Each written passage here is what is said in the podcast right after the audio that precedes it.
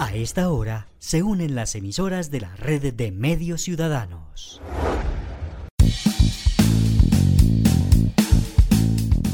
Entérate Eje, la radiorevista informativa con los hechos, actividades y personajes propios de nuestra región. Entérate Eje, un programa de la red de medios ciudadanos. Hola, ¿qué tal? ¿Cómo están? ¿Cómo les va? Un gusto siempre saludarlos. Para nosotros es un placer estar aquí cada semana, cada ocho días a través de esta frecuencia y esta emisora que hace parte de la red de medios ciudadanos de los departamentos de Caldas, Risaralda, Quindío y Norte de El Valle.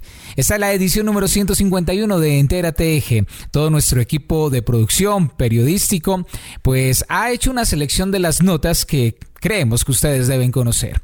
Soy Héctor Castro, bienvenidos a Entérate Eje. Hoy en Entérate Eje.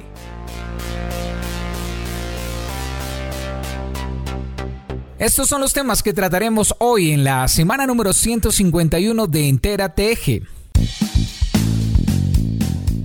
Pruebas VIH caseras llegan a Risaralda. Preste atención a los consejos para obtener su pensión. 45 menores en Risaralda recibirán operaciones de mano gratuita. Más de 200 millones de pesos se invierten en Caldas para apoyar proyectos productivos. El SENA tiene abiertas las inscripciones para este periodo del año. En Armenia, los conductores con problemas auditivos podrán obtener la licencia de conducción. En Quindío se realiza el Encuentro Mundial de Mujeres Cafeteras. Pereira es centro de realización del Campamento Mundial del Gallo Ornamental. El manizaleño Juan Esteban Izaza, primer lugar en modalidad cantante solista en Mangostino de Oro. Y como cada semana, las notas del cierre desde nuestros municipios, también Manizales como vamos y la música que no puede faltar aquí en Entérate Eje. Bienvenidos. Actualidad en Entérate Eje. Risaralda se convierte en uno de los departamentos pilotos en el país para la aplicación de los test caseros para detectar el VIH, una prueba que viene circulando en el mundo y que permite realizarla en casa. Hola, ¿qué tal? Como siempre un saludo muy especial a todos los oyentes de Entérate Eje. Pues se trata de pruebas caseras que buscan que las personas puedan realizarse la prueba VIH-Sida en la intimidad de su hogar y de esta manera evitar penas o temores a la hora de realizársela en un centro asistencial.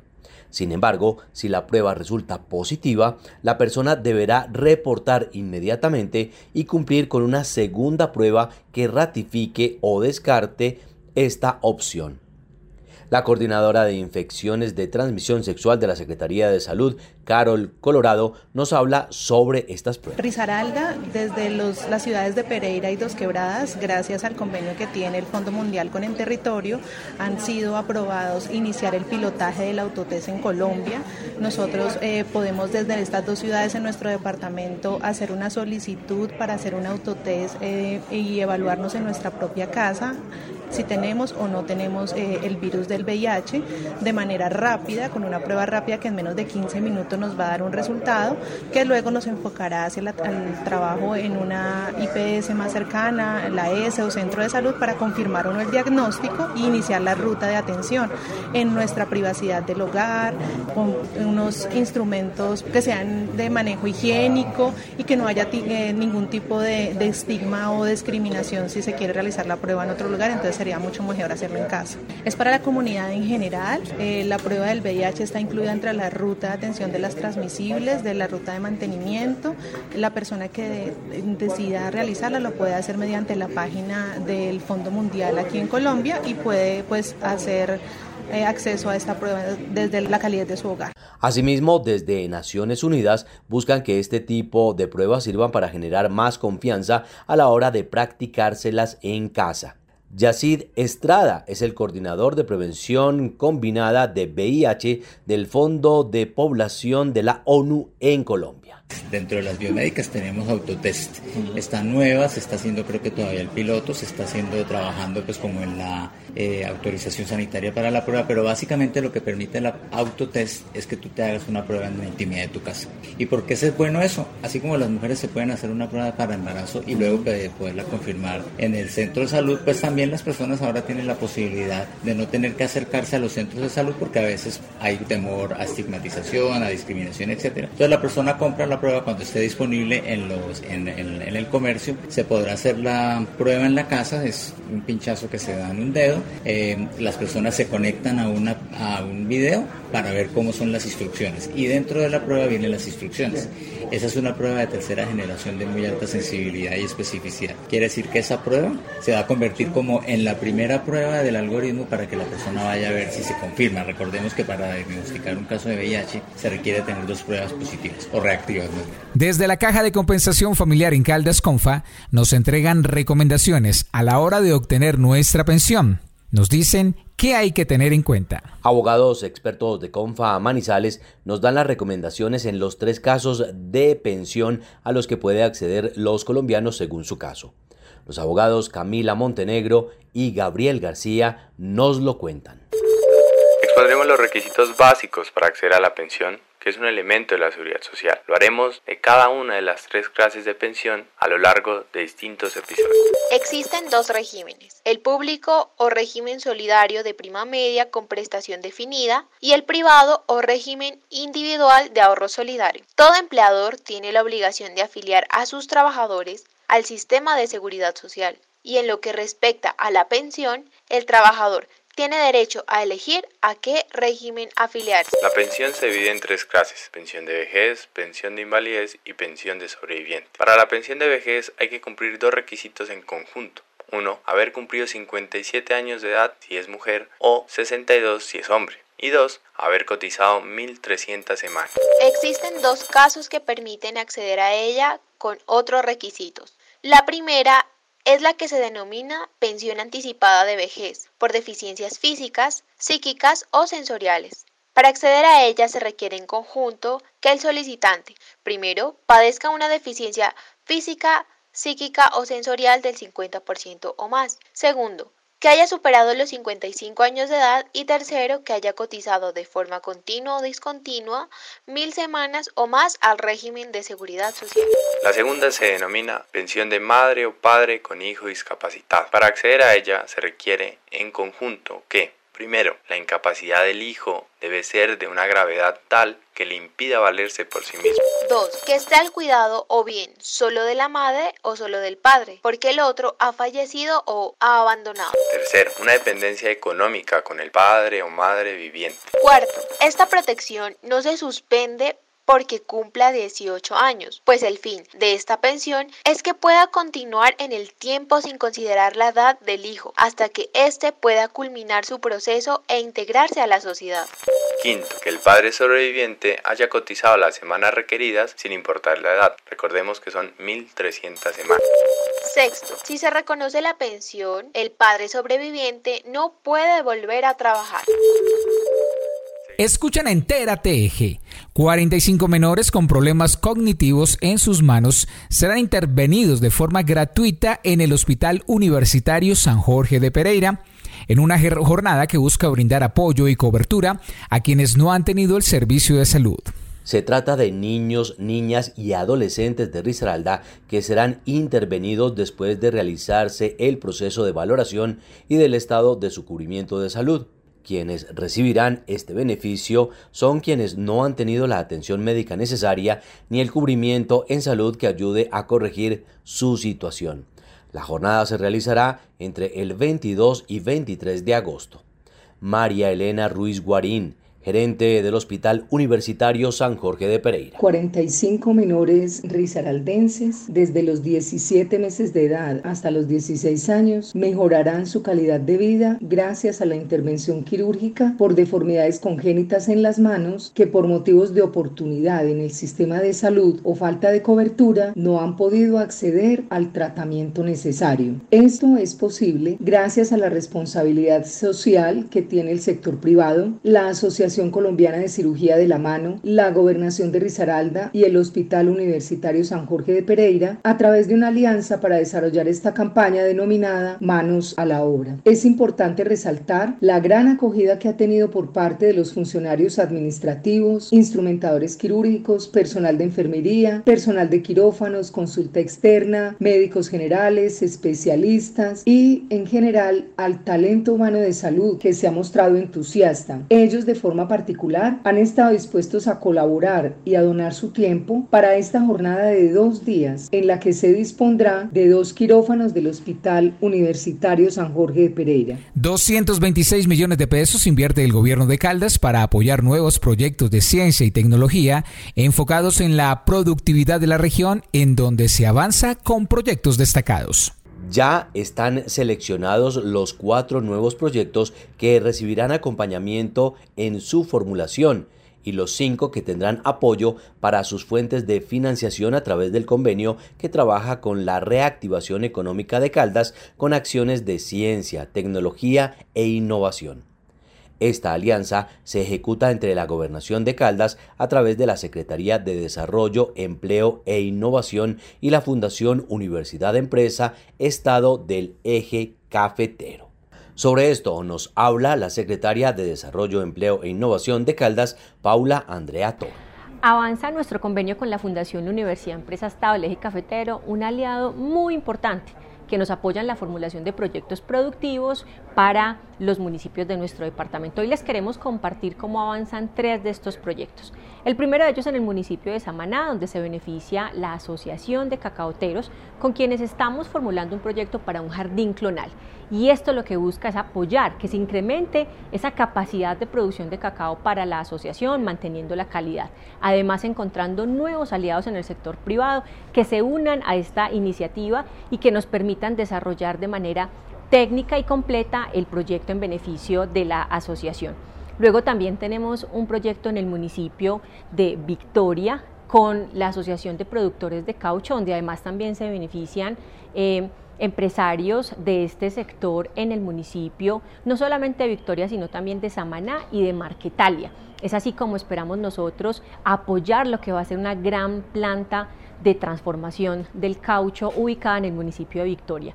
Y finalmente también en el municipio de Pácora estamos trabajando en una planta transformadora de aguacate que permita el aprovechamiento eh, a través de otros productos que se basan y usan el aguacate como materia prima. Así que estamos avanzando en estos proyectos, no solamente en su formulación, sino también de la mano de la Fundación Universidad Empresa Estado, buscando fuentes de cofinanciación tanto a nivel nacional como a nivel internacional. Esperamos pronto tenerles buenas noticias para que desde la Secretaría de Desarrollo, Empleo e Innovación también apoyemos la formulación y la implementación de los proyectos. Somos Enterateje el SENA Nacional tiene abiertas las inscripciones para todos aquellos que deseen inscribirse en cualquiera de las carreras que se ofrecen en el país en todas sus modalidades. En Caldas se encuentran disponibles más de mil cupos para carreras técnicas, tecnólogos, operarios y auxiliares. La oferta estará disponible durante toda esta semana y lo podrán hacer a través de la página web del SENA en Caldas, así como en las demás regiones del país. Paulo Tamayo, líder de comunicaciones del SENA en Caldas. El SENA a nivel nacional abrió convocatoria de formación titulada modalidad presencial con más de 69 mil cupos. Las inscripciones estarán abiertas del 18 al 25 de agosto de 2022 a través de www.senasofiaplus.edu.co. Atención, en Caldas, el SENA cuenta con 1.280 cupos. 635 de ellos para tecnologías, 505 para técnicos, 115 para auxiliares y 25 para operarios. Como ya lo decía, los interesados tan solo deben ingresar a la página web www.senasofiaplus.edu.co. Allí encuentran un recuadro de fondo gris donde le preguntan qué le gustaría estudiar. Simplemente se pone el programa de su preferencia y continúa los pasos. Es muy intuitivo esta página web, muy intuitiva. Los ciudadanos que tengan preguntas adicionales pueden utilizar la línea gratuita 018000 910 270. También la línea de servicio al ciudadano 893-1720 en las extensiones 62172 y 62018. Pero adicional, en Manizales se tendrán unos puntos presenciales para que las personas que tengan problemas de conectividad o que simplemente no encuentren la manera de hacerlo, pues se puedan acercar a estos lugares. Son lugares centrales de afluencia de público eh, un poco, eh, digamos, masiva. Entonces la idea es que las personas allí puedan llegar. Uno de esos puntos es la bahía del Club Manizales, en la carrera 23, número 2532. Estará de lunes a viernes de 9 y media de la mañana a 5 de la tarde en jornada continua. También en la oficina de servicio al ciudadano del Sena Caldas, esta está en Maltería, diagonal a la portería de las instalaciones del Sena, estará habilitado de lunes a viernes de 8 de la mañana a 12 del mediodía y de 1 de la tarde a 5 de la tarde. También vamos a tener un punto presencial en el parque principal de Villa María de lunes a viernes de 9 de la mañana a 12 del mediodía y de 2 a 5 pm.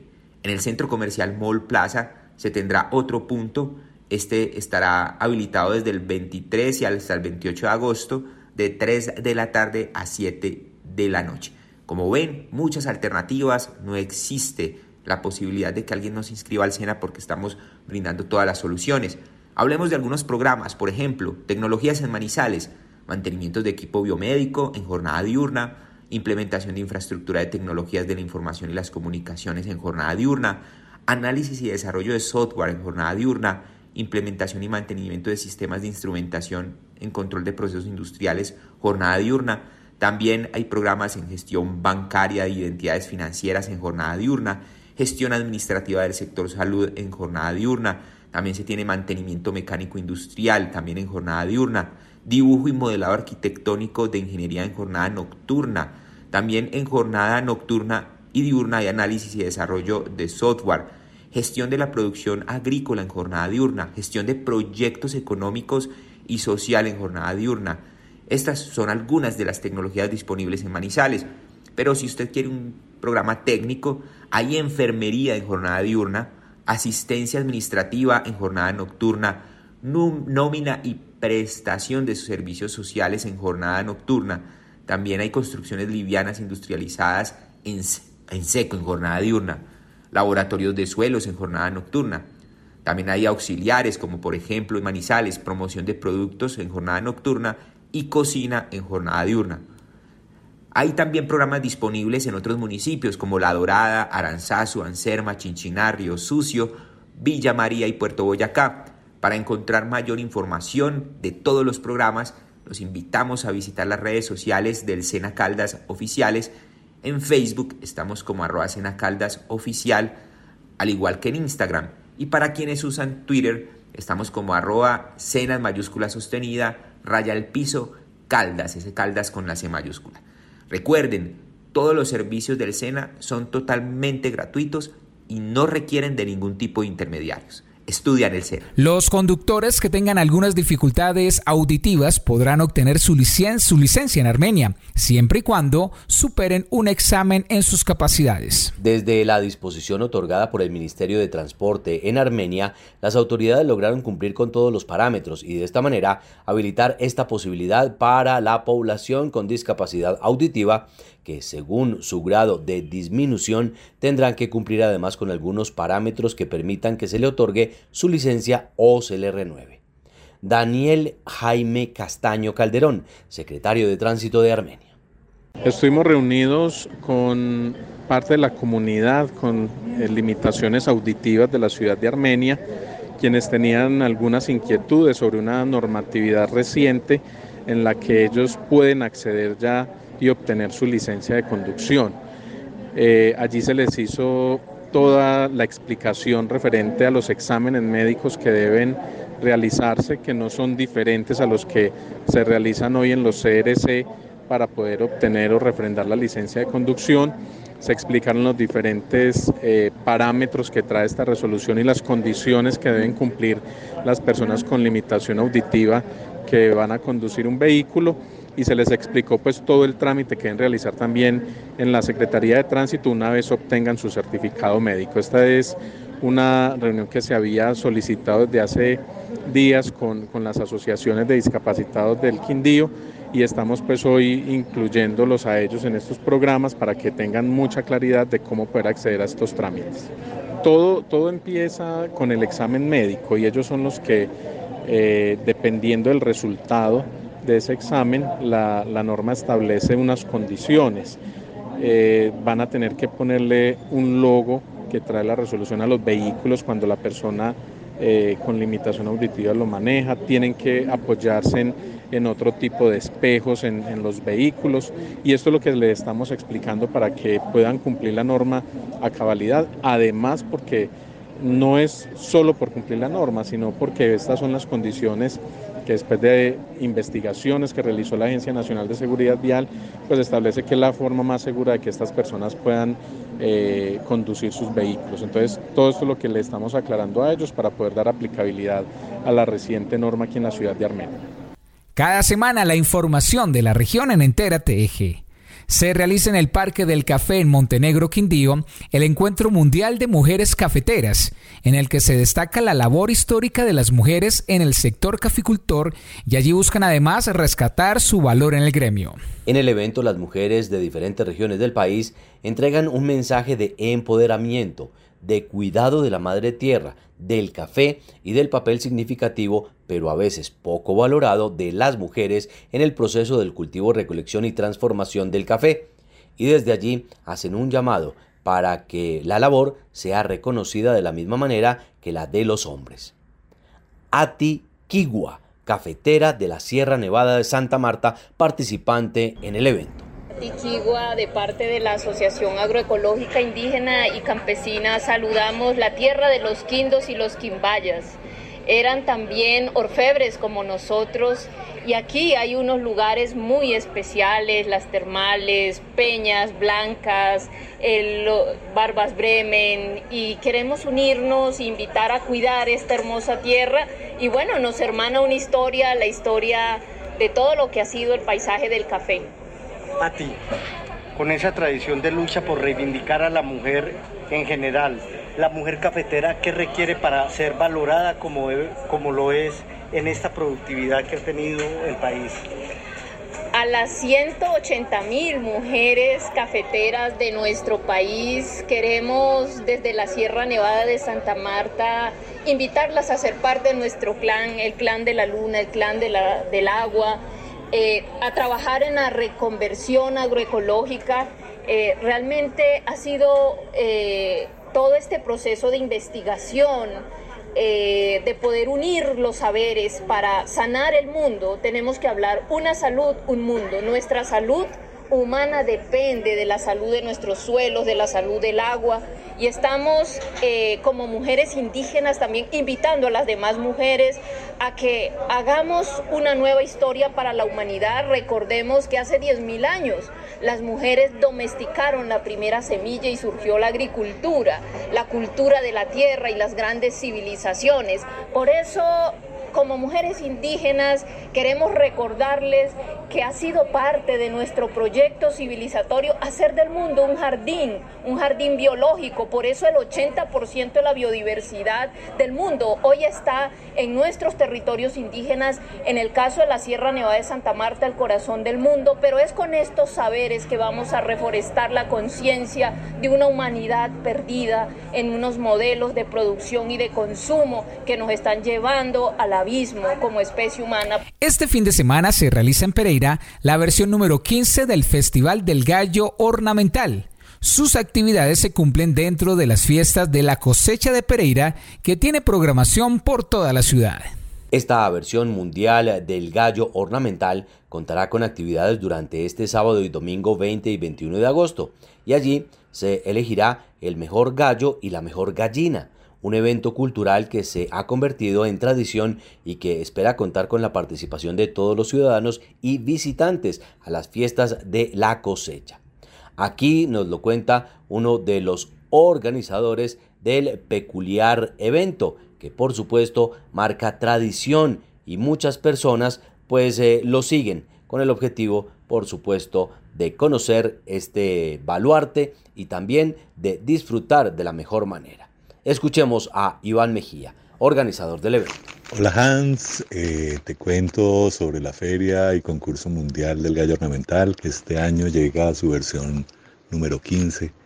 Eh, vamos a tener dentro de las actividades normales, pues vamos a celebrar eh, la selección del mejor gallo y de la mejor gallina y entre ellos vamos a seleccionar entre los mejores de la cuenca el mejor de la feria como un estandarte de la cultura andina colombiana, como siempre, del paisaje cultural cafetero, del cual hacemos las cotas los campesinos que vivimos a esta altura del país y siempre eh, en el mismo perfil de todos los corregimientos de Pereira. Es un, un evento muy interesante que invita además a todos los productores de agroecológicos de la región a que vengan a participar, que tomen un, un espacio y muestren sus productos.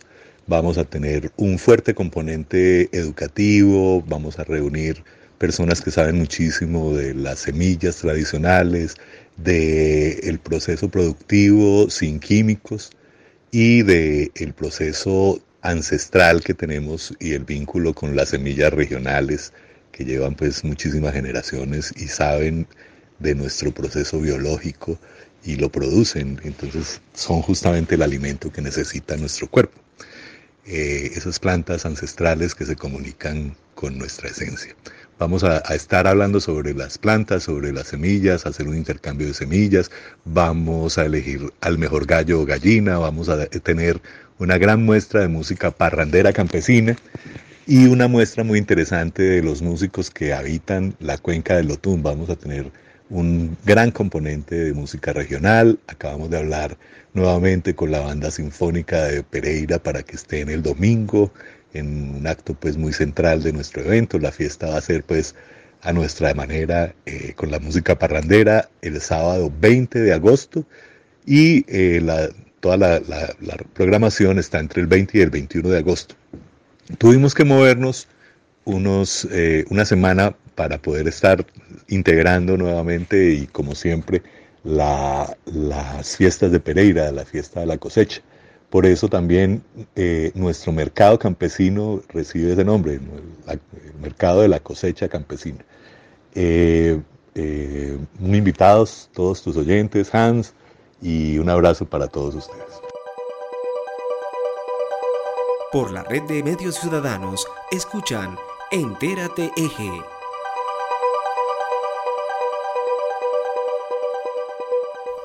Ahora damos el paso al equipo de Manizales ¿Cómo vamos? Daniel Hurtado con los datos y estadísticas que nos orientan para tomar las mejores decisiones. 10 años aportando al análisis de la calidad de vida en el territorio. Tercera entrega derivado del informe de calidad de vida de Manizales, aunque estamos dando cuenta de otras ciudades capitales y municipios también del departamento de Caldas. Dato importante, tasa de suicidio. Mire, Manizales durante los últimos años se ha caracterizado por tener una de las tasas más altas de suicidio en, el país. De hecho, el año 2021 no fue la excepción. Quizás no ostentamos el primer lugar, en esta ocasión lo ostentó el municipio de Pasto. El caso particular de Manizales, una tasa de 8,2. Cuando comparamos los primeros cinco lugares de ciudades capitales en el país, nos damos cuenta que la primera fue Pasto, segundo Manizales, tercero Ibagué, cuarto Popayán y quinto Medellín. Aquí habría que reconocer que Armenia y Pereira tuvieron una disminución importante en sus tasas de suicidio. ¿Qué es aquello que sucedió en estas ciudades capitales del eje cafetero, hermanas de la capital del departamento de Caldas, que podríamos probablemente entender, identificar y aprender como buenas prácticas para seguir trabajando como territorio para que cada vez menos personas en nuestros territorios se suiciden. En términos de la malnutrición infantil, podríamos mencionar que 8 de cada 100 niños en la ciudad de Manizales tuvieron algún tipo de malnutrición, sea esta desnutrición crónica, aguda, obesidad o sobrepeso. Uno de cada 100 sufrió sobrepeso, un dato para la ciudad de Manizales. Ahora, en términos de empleos, precisiones. El DANE, el Departamento Nacional de Estadística, actualizó la forma como da cuenta del mercado laboral. Estos datos que vamos a compartir son oficiales, pero también dan cuenta de la forma anterior. Necesitamos que pasen los años para poder tener un histórico. ¿Qué podríamos mencionar? Uno, que de cada 10 personas ocupadas en Manizales área metropolitana, al menos dos lo hicieron en comercio y reparación de vehículos. 16 de cada 100 en administración pública y defensa, educación y atención de la salud humana. 15 de cada 100 en industrias manufactureras, 8 de cada 100 en actividades artísticas, 13 de cada 100 en servicios administrativos, actividades profesionales, científicas y técnicas. Entender la forma como se distribuye la ocupación según rama económica es muy importante para poder dar discusiones en términos de cuál es la vocación económica que cada uno de los territorios tiene. Pregúntate, ¿cuál es la vocación económica territorial en mi territorio? Además, vale la pena recoger un dato que teníamos de la encuesta de percepción ciudadana. Al menos el 8% de la población en la ciudad de Manizales considera que es fácil encontrar trabajo. Por otra parte, para hablar un tema también muy relevante, tiene que ver con la seguridad. La buena noticia para las tres ciudades capitales del eje cafetero es que en términos generales la tasa de homicidios ha tendido a la baja.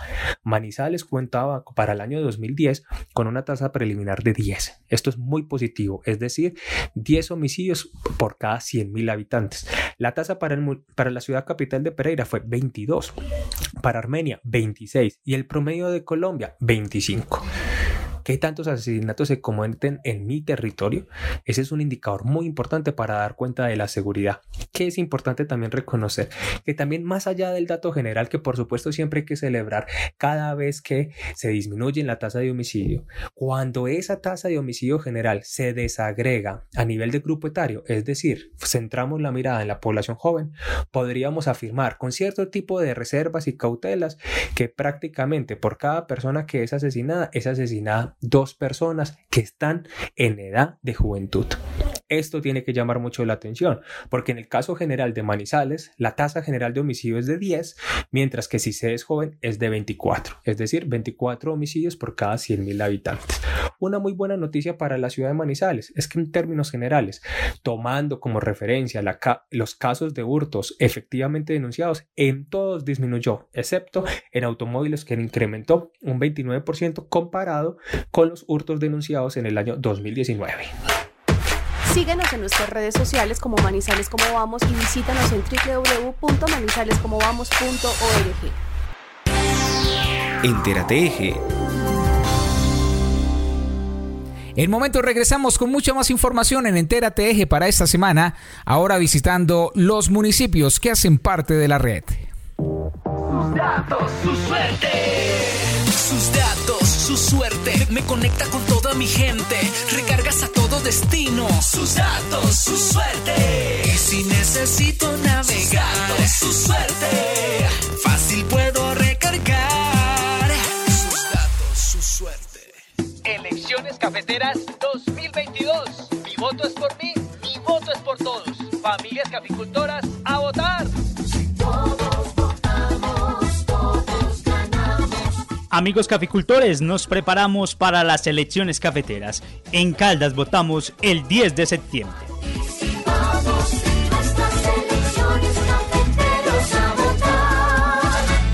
Elecciones Cafeteras 2022. Todos votamos, todos ganamos. Invita el Comité de Cafeteros de Caldas. El Hospital Santa Sofía es el mejor hospital de Colombia. Así lo ratifica el más reciente informe de desempeño institucional del Departamento Administrativo de la Función Pública. Entre 900 empresas sociales del Estado alcanzamos el primer puesto. Santa Sofía, orgullosamente público y universitario para todos. Siéntete cerca del gobernador Luis Carlos Velázquez y comunícate a su línea social 311-327-2727. Aquí escucharemos tus necesidades, quejas o reclamos. En Caldas, primero la gente. Aprende inglés con los mejores y traspasa los límites del idioma. Tú decides entre el Colombo Americano, la Universidad Autónoma o la Universidad Católica. Accede con tarifas subsidiadas según categoría de afiliación. Aplican condiciones y restricciones. Confa, contigo con todo, vigilado super subsidio. Estamos felices. Somos la cuarta empresa de servicios públicos del país en tener tarifa única regional autorizada por la CRA y la primera en Caldas. Esto nos beneficia porque distribuye los costos entre los municipios favoreciendo los que cuentan con menos suscriptores. Se revisa y ajusta el POIR acorde a la capacidad técnica y financiera de la empresa. Logra mayor libertad en la ejecución anual de inversiones. Simplifica la gestión operativa y de facturación. Para más información pueden acudir a la seccional más cercana o visitar nuestro sitio web www.empocaldas.com.co. Empocaldas, construyendo juntos tu bienestar. Por la red de medios ciudadanos, escuchan Entérate Eje.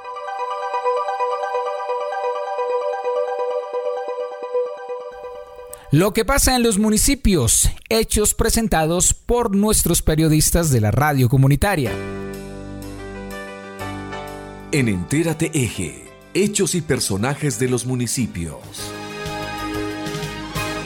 En Neira, Quinchía, se vivió la fiesta de la democracia cafetera. El pasado viernes se realizó en el municipio de Neira este importante evento, donde participaron cerca de 500 caficultores de los municipios de Chinchiná, Villa María, Palestina, Manizales y Neira. También participaron delegados cafeteros, el profesor Yanumo y el director del comité de cafeteros, Marco Tulio Hoyos. Durante el evento participaron candidatos que aspiran a llegar a los comités municipales para la región durante las próximas elecciones cafeteras que se realizará en Colombia entre el 10 y el 11 de septiembre. Esta misma fiesta de la democracia cafetera se realizó el pasado domingo en el municipio de Quinchía. Jennifer González, extensionista del Comité de Cafeteros de Quinchía, nos habla sobre esta actividad. Un cordial saludo para todos los oyentes. Quiero comentarles que el pasado domingo tuvimos una super fiesta en el Coliseo Municipal con el profesor Yarumo, donde participaron muchísimos caficultores de nuestro municipio de Quinchía contarles que ese evento fue magnífico, estuvieron más de, más de 600 caficultores participaron, aquellos caficultores que participarán en las elecciones cafeteras. Esta era, es una noticia eh, del municipio de Quinchía, Comité de Cafeteros. Concejales de Marmato, en compañía de varios entes gubernamentales, visitaron la parte alta de la quebrada La Plata con el fin de analizar la problemática actual del municipio. Diferentes entes territoriales hicieron presencia en el municipio de Marmato con el fin de analizar la problemática que se viene presentando en este municipio con los continuos deslizamientos en varios puntos. En compañía de los concejales, la Oficina de Gestión de Riesgo Municipal y Departamental, delegados de Corpo Caldas y la Oficina de Medio Ambiente de la Gobernación de Caldas, así como representantes de la Administración Municipal, visitaron la parte alta de la vereda Pantanos, donde se desprende gran cantidad de material, lo que hace que se presenten estas emergencias. El objetivo principal del recorrido fue analizar en conjunto con los entes departamentales la problemática actual del municipio respecto al riesgo tan alto que se presenta en esta zona. Durante esta visita, la geóloga Alejandra de la Oficina de Medio Ambiente de la Gobernación de Caldas nos explicó las causas de esta emergencia. En este momento nos encontramos en la parte alta de la quebrada Pantanos, en un valle bastante estrecho en el cual se han presentado diferentes deslizamientos ocasionados por diferentes factores. Uno de ellos es las malas prácticas en el uso del suelo, otro es la geología, ya que el macizo rocoso está totalmente fracturado, otro es la geomorfología con laderas con pendientes muy altas, abruptas, con unas zonas cóncavas en donde se concentra toda el agua escorrentía y esto genera eh, los deslizamientos. También es muy importante que la comunidad en este momento esté alerta. La zona continúa inestable, es una zona que es muy difícil de controlar. No existen obras de mitigación pues de tan grande magnitud para soportar un macizo rocoso tan grande. Entonces, en esta invitación es para que la comunidad siga muy atenta, si encuentran algún movimiento raro, un sonido raro, la inclinación de un árbol, por favor la reporten a los organismos de socorro, a la alcaldía municipal.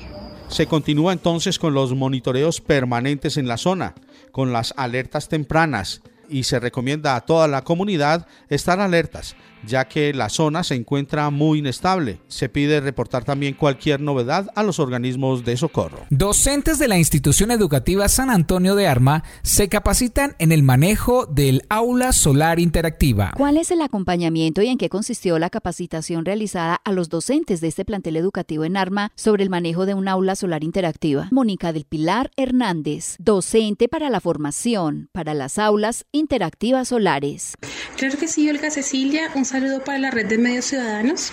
Eh, bueno, la pregunta que hacemos entonces eh, en acompañamiento con los profes, te quiero contar que, pues bueno, hoy estamos en el corregimiento de, de Arma trabajando con los maestros, enseñándoles a usar sus herramientas digitales que tienen ahorita en la dotación que se acaba de entregar y animándolos a utilizarlas en, en, su práctica docente, ¿no? En su día a día con sus estudiantes. Esta valiosa herramienta permite avance, tecnología, mejor dicho, estar a la vanguardia con el siglo XXI. Los estudiantes ahora vienen de una generación con un chip distinto, con unas habilidades distintas y los maestros tenemos que estar preparados para potencializar esas habilidades, ¿no? Entonces las herramientas herramientas se convierten en, esa, en ese medio para cumplir propósitos como estos formativos y estar a la vanguardia un poco de toda la era digital, de la cuarta revolución en la que estamos eh, y seguir habilitando a estos chicos en, en, en, ese manejo y en, ese, y en esas habilidades que ya traen. ¿Cuántas aulas solares interactivas se tienen en el departamento? Solo dos. Tenemos solo esta que entregamos hoy y otra más en Santa Águeda. Mónica, ¿los docentes tienen el deber de capacitarse también en este conocimiento para el buen manejo de esta herramienta de tecnología en ARMA? Claro que sí, el maestro tiene un rol importante. Es él el que va a estar ahí de cara y protagonista en esas aulas y por supuesto tiene desafíos de formarse, de aprender, de eh, interactuar con las herramientas para que sus estudiantes pues también puedan aprovechar todos los contenidos, todos los componentes y los ambientes que se pueden vivir al interior del aula. ¿Las comunidades rurales de Armas se beneficiarán de este proyecto?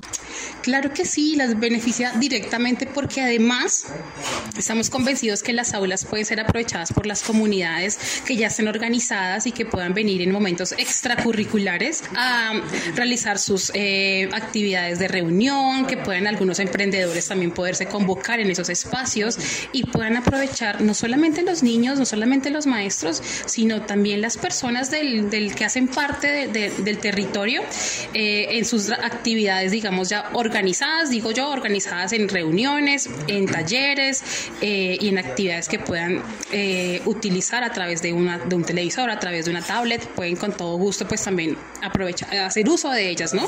Porque el Grupo de Energía de Bogotá le ha apostado a este proyecto porque primero quiere tener un reconocimiento un poco con los territorios en donde ellos tienen influencia y también están convencidos que la energía también es ese ánimo de estudiar y de aprender. Y para aprender a veces también requerimos herramientas y ambientes que potencien a estos estudiantes. Entonces creo que apuntarle a educación es apuntarle a un país a un crecimiento a la sociedad a la cultura o sea está directamente relacionado con muchos ambientes que hacen parte del país y están apuntando con estas escuelas, eh, poder brindar a estos niños y a, estos, y estas personas de la comunidad herramientas, vuelvo y reitero, que les ayuden a cerrar esas brechas que tenemos digitales.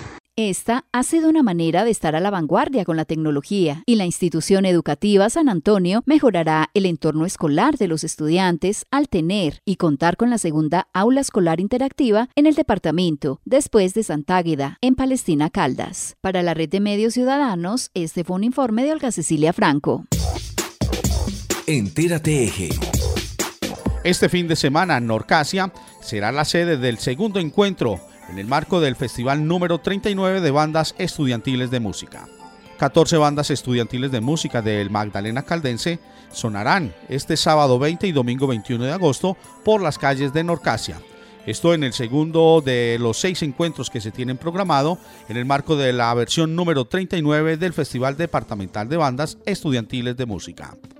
El coordinador del programa departamental de bandas, Carlos Jaime Gallego, mencionó que son cerca de 700 estudiantes que participarán de este campamento pedagógico en La Niña de Caldas. Allí se otorgarán reconocimientos a los mejores instrumentistas. Escuchemos a Carlos Jaime Gallego. Invitación cordial para todos este 20 y 21 de agosto en el municipio de Norcasia pues continuamos con los festivales departamentales por subregiones y en esta oportunidad vamos para el Magdalena Caldense, donde tendremos agrupaciones del municipio de La Dorada, de Norcasia y de Samaná, pues contamos con las agrupaciones de Florencia, San Diego, Berlín, Dulce Nombre, y bueno, vamos a estar todos reunidos en el municipio de Norcasia, acompañados aproximadamente de 700 niños y niñas del programa departamental de bandas que están eh, en esta oportunidad pues demostrándonos su talento en este festival. Sean todos bienvenidos a esta región tan hermosa del departamento de Caldas, acompañados de ese bonito embalse que tenemos allí en esta localidad. Y bueno, ahora los esperamos con los brazos abiertos para que disfruten de este 39 Festival Departamental de Bandas en la subregión del Magdalena Caldense. Recordemos que al final de los seis encuentros del festival, los jurados seleccionarán las bandas estudiantiles de música que representarán a Caldas en los concursos nacionales. Los jurados están integrados por los diferentes eh, directores del programa departamental de bandas estudiantiles de música. Entérate el Inter Quincía siempre está promoviendo el deporte en nuestro municipio, también la actividad física. Hablamos con Steven Marín, quien nos contó acerca de las actividades que se van a desarrollar durante este mes de agosto acá en el municipio de Quincía. Eh, pues para informarle a toda la comunidad acerca de la materia deportiva que se viene para nuestro municipio. Entre ellos eh, se viene el tema de Juegos Campesinos Municipales, Juegos Campesinos Departamentales eh, juegos intercolegiados municipales y ahora pasa a zonales eh, departamentales para buscar un cupo en esa final a Belén de Umbría que nos vamos a enfrentar al equipo de Guática y los equipos de Mistrató. Y en materia de juegos campesinos estamos haciendo la socialización en las diferentes sedes, sedes perdón, del municipio. Tenemos en fútbol fútbol de salón, vamos a tener también billar, tejo, eh, vamos a tener juego de sapo o rana, ajedrez, dominó. Es totalmente gratis, no tienen que pagar inscripción absoluta. En estos momentos, como ya te digo, Arley de J, estamos en la socialización en las diferentes veredas y eh, corregimientos para que se puedan inscribir.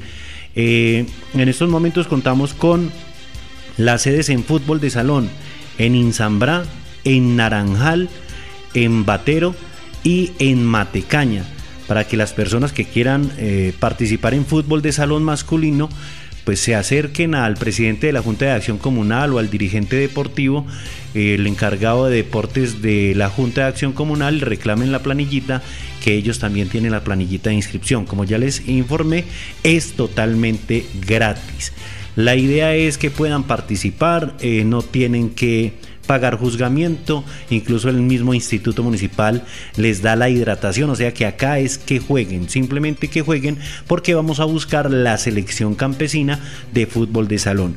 Y en materia de fútbol vamos a tener seis sedes, vamos a tener la sede de Santa Elena, la sede de Encenillal, sede en Veracruz, vamos a tener también sede en Sardinero, sede en Río Grande para que todas estas personas eh, puedan participar.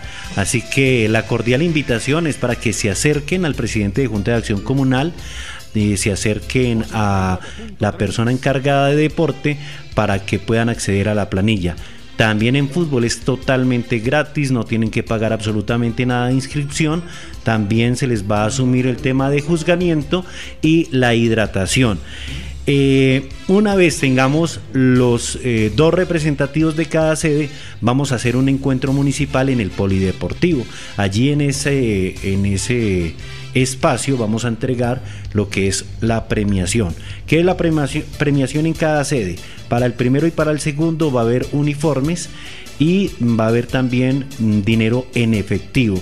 Y una vez lleguen acá a la fase como municipal, final municipal, eh, se les va a entregar también unos obsequios a estos representantes y recordemos que de allí van a salir los seleccionados para eh, los Juegos Campesinos Departamentales. Es un programa de la gobernación de Risaralda gracias a el gobernador Víctor Manuel Tamayo. Para la radio revista Entérate Eje, este fue un informe de Arley Marín. Entérate Eje Ana Sofía Manrique Galvis es una joven aguadeña. Actualmente se desempeña como presidenta de la Plataforma Departamental de Juventudes. Hace pocos días representó al municipio en un encuentro sostenido en Pensilvania Caldas, donde pudo encontrarse con otros jóvenes para socializar temas relacionados con la juventud, sus expectativas laborales y el apoyo a sus emprendimientos por parte de la gobernación de Caldas. Estuvimos hablando con esta joven líder juvenil y le preguntamos por el balance dejado en la participación de este destacado encuentro. Ana Sofía, ¿qué balance deja tu participación en Caldas Fest 2022 y cuántos jóvenes participaron? ¿Qué actividades realizaron? Un saludo para la red de medios ciudadanos y eh, les contamos que en este evento tuvimos la participación de más de 1.300 jóvenes en donde pudimos eh, ver diferentes representatividades de las regiones y tuvimos la oportunidad de conocer diferentes eh, proyectos de empleabilidad, innovación. También estuvieron diferentes artistas eh, mostrando sus talentos de, de las diferentes regiones. ¿Cuál es el papel de la mujer en estos espacios de política juvenil? Bueno, el papel de la mujer es demasiado importante en estos espacios políticos ya que nos reivindicamos, podemos alzar la voz y participar en estos espacios que son tan importantes para generar proyectos de igualdad y todo eso. Entonces, pues también resaltar aquí que tenemos una representante a nivel nacional, ella es de Río Sucio, Caldas, entonces eh, qué bueno ver eh, las mujeres tan motivadas a participar en estos, en estos espacios de política juvenil. Y pues también la invitación a todos eh, los jóvenes y a todas las personas que se quieran vincular a ser parte de estos proyectos y de estas iniciativas juveniles a que se vinculen en, en sus plataformas municipales y a que busquen información con los enlaces de sus municipios. ¿Qué representa para Ana Sofía Manrique Galvis de Aguadas ser la presidenta de la Plataforma Departamental de Juventudes? Claro que sí, es una gran responsabilidad y va más allá de tener el título, sino estar sumergido en la realidad de cada región, estar pendiente de muchas cosas a la vez y tener las ganas de estar y de generar proyectos, de poder seguir potenciando los talentos que hay en cada una de estas regiones y lo más importante y lo más bonito, ver los resultados de que los jóvenes puedan disfrutar de los diferentes proyectos y procesos que vamos fomentando y que podemos ir compartiendo en las regiones. Frente a la situación actual que Aguadas está viviendo, ¿cuál es tu opinión como presidenta de esta plataforma? Bueno, pues sabemos que es algo pues de no ignorar, algo difícil, pero de igual manera Aguadas siempre se ha destacado por ser un municipio muy participativo, muy activo. Tenemos eh, un alcalde que ha dejado propuestas muy sólidas, muy buenas y esperamos que la administración que queda y la representación que queda siga manejando las cosas de la mejor manera para que se solucione pronto esta situación y vemos que eh, Aguadas puede seguir siendo un pueblo estrella en Caldas. ¿Qué se viene para la plataforma departamental de juventudes y qué nos puedes decir de la Semana de la Juventud que se avecina? Bueno, en el mes de septiembre vamos a tener la actualización de la plataforma a nivel departamental y eh, próximamente acá en el municipio de Aguas tendremos la Semana de la Juventud donde quisiéramos contar con la participación de todos los grupos organizacionales, de todos los jóvenes. Buscamos mucho la inclusión, buscamos incluir al, al, al a Arma, buscamos incluir eh, las veredas y tener como esa fusión de todos los jóvenes y los diferentes intereses que tengamos y que podamos eh, ver una gran celebración juvenil y que se pueda hacer esto de manera exitosa. Así que contamos con su participación y apoyen estos eventos. Es así como los jóvenes continúan buscando espacios donde puedan ser escuchados y buscar alternativas que les permita desarrollar sus proyectos y emprendimientos que permiten a la juventud abrir puertas al mercado laboral y empresarial. Para la red de medios ciudadanos informó Olga Cecilia Franco. Música en Entérate Eje. En el pasado Festival Nacional de Música Mangostino de Oro que se realizó en Mariquita hace ocho días, el manizaleño Juan Esteban Izaza Gaviria obtuvo el primer lugar en la modalidad cantante solista, donde recibió, además de un premio en dinero, la estatuilla Pasiflora Mariquitense de Oro. Juan Esteban habló con nuestro periodista Luis Guillermo Cárdenas. Qué triste atardecer aquel de bruma y soledad, cuando esos ojos tuyos Secos torrentes de pasión. Vertieron hielo amargo que acabó con este amor, como se acaba un sueño con solo despertar. La noche silenciosa por las calles se extendió, arrancando las notas del llanto de mi cantar.